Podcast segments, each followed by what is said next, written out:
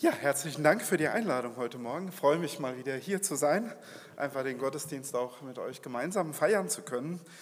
Das Jahr ist ja noch relativ frisch. Also wie schaust du in dieses neue Jahr hinein? Vielleicht fröhlich, vielleicht hoffnungsvoll. Hast du eine Vorstellung, was dich erwartet, was so ansteht in diesem neuen Jahr? Oder vielleicht steht auch gar nichts eigentlich Besonderes an, sondern es wird alles so wahrscheinlich äh, weitergehen, wie es eben auch im vergangenen Jahr schon war. Es wird da jeder von euch so seine eigene Situation haben. Manches wird schon geplant sein, ähm, anderes vielleicht auch noch nicht. Und es wird auch noch eine ganze Reihe von Dingen geben, die dazwischen kommen, die einfach gar nicht so planbar sind. In unserer Gesellschaft geht es in diesem Jahr ja auch schon wieder ganz toll los. Da legt die GDL den öffentlichen Nahverkehr schon wieder fern. Die Bauern, die blockieren die Straßen. Und beiden geht es am Ende um das liebe Geld. Und unsere Regierung hat irgendwie Schwierigkeiten, vielleicht die Prioritäten zu setzen, vielleicht auch die Prioritäten zu vermitteln. Und vermutlich ist es auch gar nicht so einfach, in unserer Gesellschaft überhaupt noch irgendwelche Prioritäten ja, festzulegen, auf die man sich da auch einigen könnte. Denn es gibt doch auch in der Bevölkerung immer stärker eine Polarisierung unterschiedlicher Meinungen und Positionen. Äh, und jeder, der doch auch kein Stück bereit ist, zurückzustecken von seinen Positionen. Wenn man ein bisschen weiter noch in die Welt hineinschaut, dann ja, sehen wir auch immer mehr verfeindete Positionen in den USA, in den Israel, sogar mit Waffengewalt ausgetragen. Und wer weiß, was noch so auf uns zukommen wird eine zweite Amtszeit von Trump. Was immer Trump tun würde, ich glaube, es würde keine friedlichere Welt geben. Und wie sieht es in Gemeinden aus? Ich glaube, auch in Gemeinden finden wir so ein Stück dieses Gesellschaftstrends, ja, dass eben polarisiert wird, dass Leute auseinanderdriften in verschiedenen Meinungen, in verschiedenen Positionen, ja, wo es zu Streit, wo es zu Trennung kommt, wo Glauben blockiert wird, nicht zuletzt durch solche Themen. Und wo ein Stück weit auch Gemeinden einfach ihre Ausstrahlung verlieren, weil sie letztendlich in sich selbst blockiert sind. Also was kann da passieren? Und ich möchte mit euch einfach mal in diese Verse, in den Hebräerbrief reinschauen und mal schauen, ähm, was das für uns bedeutet, ja, und was wir letztendlich für uns ähm, dort mit ableiten können. Und es fängt an, ähm, wie es steht im Hebräer 12, Vers 12, stärkt die kraftlosen Hände, lasst die zitternden Knie wieder fest werden. Und damit die Frage, wie ist denn dein Glaube? Wie würdest du ihn im Bild beschreiben? Vielleicht doch als diese kraftlose Hand, das zitternde Knie? Wie sieht das heute im Hier und Jetzt aus? Hast du dieses Wissen, dass Gott dich liebt? Ein klares Commitment der Hingabe an Gott? Also, dass du dich in allem nach Gott richten willst? Und wie stark ist das Vertrauen, dass Gott es gut machen wird, ob du es verstehst oder auch nicht? Stärkt die kraftlosen Hände, macht die zitternden Knie fest. Das ist für mich eine Aufforderung, sich zu erinnern, warum habe ich eigentlich mein Leben Gott gegeben? Warum habe ich mich Gott anvertraut? Und mir zu vergegenwärtigen, dass Gott immer noch der ist, dem ich mich anvertraut habe vor langer Zeit. Oder vielleicht ist es auch noch gar nicht allzu lange her. Und trotzdem kann dann schon viel passiert sein, was dich wieder ins Straucheln bringt. Sich erinnern ist am Ende keine Frage der Zeit, die verstrichen ist, aber doch die Feststellung, dass die Gründe für eine Entscheidung, mit Gott zu leben, noch immer gelten und ohne Einschränkung gelten. Dass Gott noch immer vertrauenswürdig ist dass er das Beste ist, was mir in diesem Leben passieren konnte. Dass er mich Stück für Stück meinen Weg führt. Klar, mit Herausforderungen. Das ist wichtig, das ist nötig, das gehört zum Glauben dazu, das gehört zum Glaubenswachstum. Aber Gott hat sich diese Versöhnung mit dir, mit mir, mit uns auch viel kosten lassen. Und auch diese Erinnerung hilft uns zu verstehen, dass Gott sich niemals von dir oder von mir abwenden wird. Egal, ob es mir vielleicht manchmal so vorkommt oder nicht. Stärkt die kraftlosen Hände, macht die zitternden Knie fest, bleibt stark im Glauben und werft das Vertrauen nicht weg. Und wenn wir weiterlesen, dann steht, bleibt auf dem geraden Weg, damit die Schwachen nicht fallen, sondern neuen Mut fassen und wieder gesund werden. Setzt alles dran, mit jedem Menschen in Frieden zu leben und so zu leben, wie es Gott gefällt. Sonst werdet ihr den Herrn niemals sehen. Dieser gerade Weg, der beinhaltet für mich diese klare Ausrichtung, eine Hingabe an das, was Gottes Wille in meinem Leben ist. Ein Leben, das nicht an meinen eigenen selbstsüchtigen Wünschen oder auf eigene Ideen ausgerichtet ist, sondern das Gottes Maßstäben unbedingt folgen will. Und ich glaube, dieses unbedingt, das kann man tatsächlich in zwei verschiedenen Arten und Weisen verstehen. Unbedingt in dem Sinn, es gibt keine Bedingungen, ich will Gottes Willen folgen. Keine Vorbedingungen, keine Dinge, die Gott erst tun muss. Und das andere, Gottes Willen unbedingt folgen, das ist so Ausdruck des tiefsten Willens. Ich will das unbedingt. Und so gehen wir Schritt für Schritt nach vorne. Teil dieser Schritte ist eine tiefe Liebe zu den Mitmenschen um uns herum im Allgemeinen, aber ich glaube doch auch im Speziellen zu Geschwistern im Glauben, zu den Gemeindeleuten. Denn Gott hat gesagt, an der Liebe untereinander, da werden Menschen auch Gott erkennen. Also wie sieht es bei dir aus mit diesem unbedingt? Und wie sieht es mit deiner Liebe aus? Interessant finde ich auch diese Beispielwirkung, die hier beschrieben wird in dem Vers. Also, dass eben das für andere eine Ermutigung ist. Dass andere, die vielleicht am Schwanken sind, sich einfach auch durch deine festen Schritte anstecken lassen. Und im nächsten Vers, der Vers 14, der liest sich nach der Einheitsübersetzung, trachtet nach Frieden mit allen und nach der Heiligung, ohne die keiner den Herrn sehen wird. Ehrlich gesagt, in der Regel bevorzuge ich schon die Hoffnung für alle, weil ich glaube, sie hat eine Sprache, die Menschen, die auch fern von Gott sind, einfach auch verstehen können. Aber an der Stelle geht tatsächlich auch ein Stück weit was verloren. Die Hoffnung für alle, die umschreibt diesen Begriff Heiligung immer ja, in einer Art und Weise Gottes Willen tun, redet aber nicht mehr von diesem Begriff Heiligung explizit. Ich halte den Begriff hier aber für wesentlich, auch wenn er vielleicht für andere ohne Erklärung eben nicht so ohne weiteres verständlich ist. Ich habe lange geglaubt, geglaubt dass Christsein sowas wie eine ja, Mitgliedschaft in Gottes Reich ist. Also einmal erledigt, hat man dann die Fahrkarte in den Himmel. Naja, und danach passiert eigentlich in diesem Leben nicht mehr so sehr viel.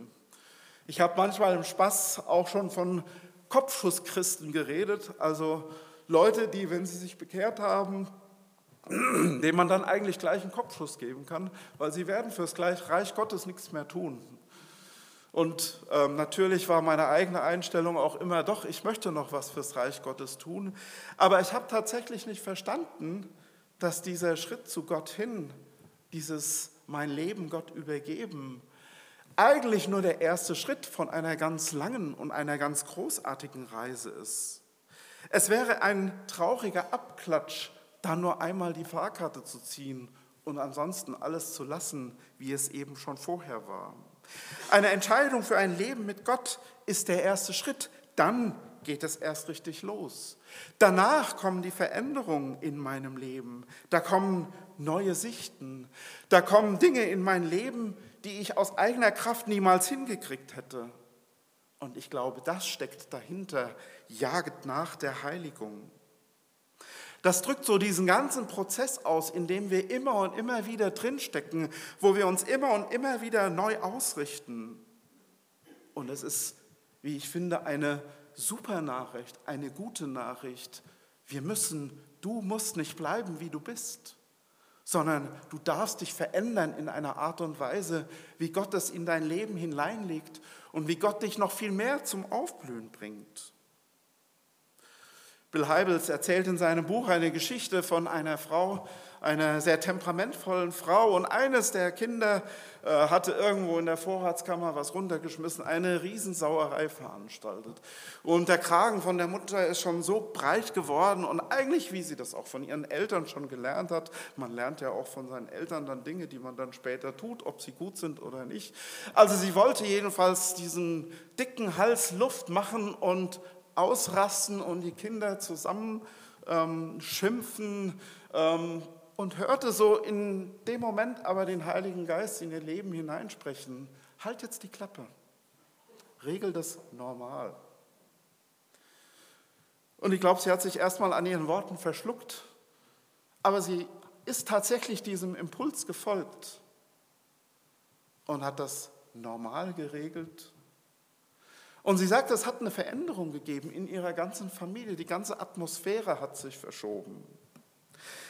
Aber manchmal brauchen wir diese Impulse Gott und nicht nur die Impulse, sondern wir müssen auch drauf hören. Ansonsten stecken wir in dem fest, was wir gelernt haben, was schon immer so gewesen ist und werden es auch nicht mehr ändern. Und Gott steht daneben und weint eigentlich darüber, weil wir einfach feststecken und uns aber auch nicht helfen lassen wollen. Und der Heiligung nachjagen heißt, diesen Impulsen zu folgen, Dinge zu hören, die Gott in meinem Leben verändern will und tun will, offen zu sein, sensibel dafür zu sein und tatsächlich mich auch zu fragen, wo will denn eigentlich Gott etwas von mir, für mich tun? Wo will er Veränderungen in mein Leben hineinbringen? Und eben nicht einfach nur Altes fortführen, was schon immer so gewesen ist. Verse 15 und 16a. Achtet darauf, dass keiner von euch an Gottes Gnade gleichgültig vorübergeht damit sich das Böse nicht bei euch breit macht und die ganze Gemeinde vergiftet. Keiner von euch soll ein sexuell unmoralisches Leben führen, wie Esau, der Gott den Rücken gekehrt hatte. Da kann man sich eine ganze Reihe von spannenden Gedanken über diese Verse machen. Kann man Gottes Gnade gegenüber gleichgültig werden? Und beim so drüber nachdenken, denke ich eigentlich, ja, das kann man tatsächlich. Wenn eben so in unserem Leben alles seine Routine geht, wenn wir tun, was wir tun müssen, wenn wir vielleicht manches, was wir tun, auch mehr aus Pflichtgefühl denn als aus Leidenschaft tun, da kann sogar die Gemeindearbeit zur Routine werden, nur zu einem Punkt in unserem Leben, vielleicht sogar zu einem untergeordneten Punkt. Und Gottes Gnade, die reduziert sich dann zu einem Punkt in unserem Glaubensbekenntnis, aber ist nicht mehr so tief in unserem Bewusstsein verankert. Und die Bibelverse, die beschreiben uns Folgen einer solchen Gleichgültigkeit, wo sich das Böse breit macht und die Gemeinde vergiftet. Wie gehen wir in Auseinandersetzungen miteinander um? Unterscheidet sich das von einem Kaninchenzuchtverein? Oder unterscheidet es sich vielleicht nur darin, wie es ausgetragen wird, also wie offen es ausgetragen wird, oder ob es mehr so unter den Teppich gekehrt wird? Wo macht sich Böses in der Gemeinde breit? Und wie stark und bewusst ist Gottes Gnade in uns verankert. Der Bibelvers geht noch weiter. Wie sieht es mit dem Ausleben von Sexualität in unserem Leben aus? Wie sehr übernehmen wir alles, was in unserer Gesellschaft gelebt wird? Und ich sehe in unserer Gesellschaft eigentlich zwei Extreme, die parallel und gleichzeitig existieren. Das ist einerseits so dieses Hochheben von Sexualität, das ist fast der Lebenssinn, der Schlüssel zum Glücklichsein, immer dort verfügbar, wo zwei Menschen nur wollen. Und andererseits ist sie doch irgendwo leer und enthüllt, weil die dazugehörige Beziehung immer weniger Bedeutung hat, immer auslösbarer wird, Sex aus der dauerhaften Beziehung gelöst wird. Wie sehr bestimmen uns Gedanken aus der Gesellschaft, auch in unserer Wahrnehmung von Sexualität. Ein Recht darauf, ganz egal, was Gottes Vorstellungen sind. Was ist meine Wahrnehmung von dem, was Gott darüber sagt? Dieser Bibelvers stellt tatsächlich auch eine Verbindung dazu her, wie wir Gottes Gnade wahrnehmen und wie diese Wahrnehmung wesentlich dafür ist, wie stark unser Vertrauen auf Gott ist, wie viel Raum wir ihm und seinen Vorstellungen in unserem Leben geben. Ich möchte dir heute Morgen diese drei Punkte mitgeben. Stärke deine kraftlosen Hände, lass deine zitternden Knie wieder fest werden. Zweitens, jage nach der Heiligung. Und drittens, werde der Gnade gegenüber nicht gleichgültig. Für mich ist es eine Riesenermutigung, von Zeit zu Zeit Menschen zu begegnen, die sozusagen mit mir im Glauben angefangen haben und die heute noch brennen. Ich habe vor kurzem einen Sänger einer christlichen Musikgruppe ja, gehört letztendlich. Der hatte erzählt aus seinem Leben, die Band, die feierte das 50-jährige Jubiläum, also echt eine lange, lange Zeit. Und er erzählte überhaupt, wie er in seinem Leben zum Glauben gekommen ist und ja, wie Gott äh, Veränderungen reingebracht hat. Und er ist jetzt eben in dieser langen Zeit, also der, der Sänger unterwegs, aber er brennt noch wie vor 30 Jahren. Und egal, wie lange du beim Glauben dabei bist, du bist nicht allein. Viele haben Gott in ihrem Leben erlebt und tun dies bis heute. Also wirf dein Vertrauen nicht weg. Stärke deine kraftlosen Hände. Der Heiligung nachjagen ist, glaube ich, tatsächlich etwas, was wir so im Alltag mal gerne vergessen. Und ich glaube trotzdem, dass es Kern jedes Christenlebens ist. Also was sind das für Punkte, wo Gott in dir am Arbeiten ist? Welche Fortschritte gibt es? Wo änderst du dich? Oder lassen wir uns da nur einlullen? Ich glaube, es gibt so Tendenzen, die in uns drinstecken, die aber eigentlich dem entgegengehen, was Gott möchte. Nämlich, dass wir uns hinter Mauern verbarrikadieren, die wir aus Enttäuschungen aufgebaut haben, wo wir unser Herz verhärten, andere gar nicht rein, ranlassen oder eben tatsächlich an Verhaltensweisen festhalten, die wir eigentlich schon lang als falsch entlarvt haben. Der Heiligung nachjagen heißt, dies alles ernst zu nehmen, uns immer wieder ein Herz aus Fleisch schenken zu lassen, Schmerz an Gott abgeben, Trost von ihm holen, aber offen und herzlich bleiben und uns jederzeit von Gott neu prägen lassen. Nie aufhören, bewusst zu lernen und das Gelernte auch zu leben. Jage der Heiligung nach. Und schließlich werde nie gleichgültig der Gnade Gottes gegenüber. Die Gnade Gottes ist tatsächlich Ausgangspunkt für das neue Leben in jedem von uns. Dreh- und Angelpunkt und was auch immer in deinem Leben passieren wird, die Gnade Gottes bleibt dir, solange du dich nicht bewusst entziehst.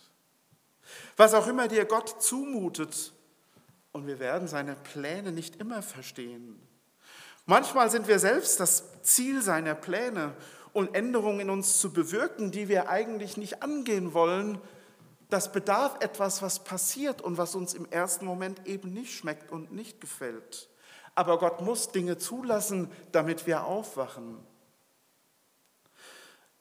Aber vielleicht dient auch nicht jeder Schicksalsschlag, der uns ereilt oder Dinge unvorhergesehen, unpassend, die uns nerven, wegen uns selber, sondern vielleicht auch manchmal um eines anderen willen. Und wenn es nur darum geht, dass wir in diesem Zeugnis zu Gott stehen und unser Vertrauen eben nicht wegwerfen.